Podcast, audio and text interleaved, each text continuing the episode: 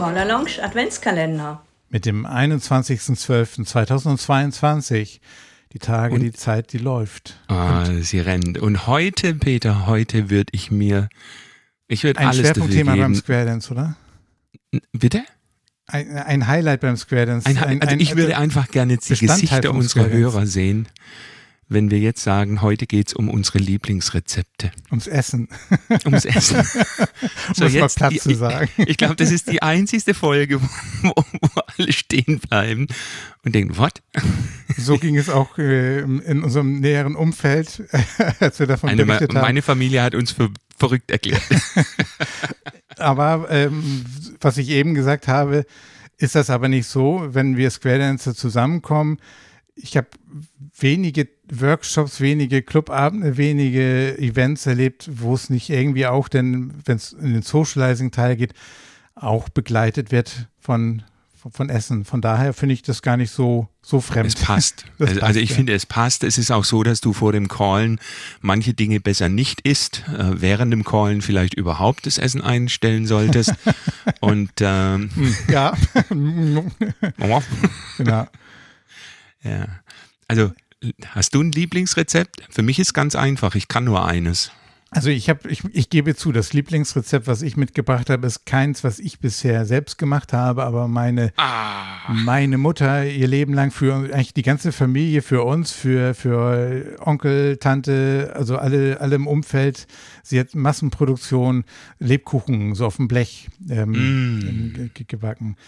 So, ne, total lecker mit ein bisschen Zuckerguss obendrauf und Mandeln und ich habe mir jetzt das Rezept mal jetzt auch mal organisiert, um das jetzt auch mal vielleicht demnächst mal selbst zu machen. Da ist so wie Sukade drin und da habe ich was gelernt. Pottasche, Hirschhornsalz. Kanntest du diese Zutaten? Nein. Das ist wohl irgendwie auch so um Triebmittel oder um den, Teig locker werden zu lassen. Ähm, Da wissen wahrscheinlich einige viel besser, aber das ist aber auch ein Rezept noch abfotografiert, so eine Notfall-Schreibmaschine, also wirklich schon ähm, langjähriges Rezept und das ist bei uns in der Familie gerade jetzt zur Weihnachtszeit, deswegen habe ich das ausgewählt. Natürlich dann auch immer in Massen produziert worden und aber auch so gerne und der hält auch noch länger, ein paar Wochen, wenn er äh, gut gelagert ist. Ja, Mm, Lebkuchen. Mm. klasse. Und Also- was gibt's bei dir? Es gibt ja diesen, diesen provokanten Satz, betet ihr vor dem Essen? Und die Antwort ist nein, unsere Mutter kann kochen. Ähm, Hm, das ist gut. der ist nicht schlecht, Ja, oder? ja, das, das ist gut. Meine Frau kann extrem gut kochen, was dazu führt, dass ich extrem gar keine Lust habe zu kochen, weil ich kann es gar nicht. Aber irgendwann war es dann mal so weit, dass es hieß, so jetzt musste. Und dann habe ich mir einen Spinat-Gnocchi-Eintopf, äh, ein Ah. Rezept rausgesucht. Und mit dem Ding reite ich seitdem die Welle, weil äh, tatsächlich meine Kinder sich das auch wünschen. Das ist so ein richtiges äh, Schmuddelwetteressen. Also draußen darf es ruhig kalt und stürmisch sein, weil im Topf blubbert dann eine, eine ja, so gelbliche äh, Masse.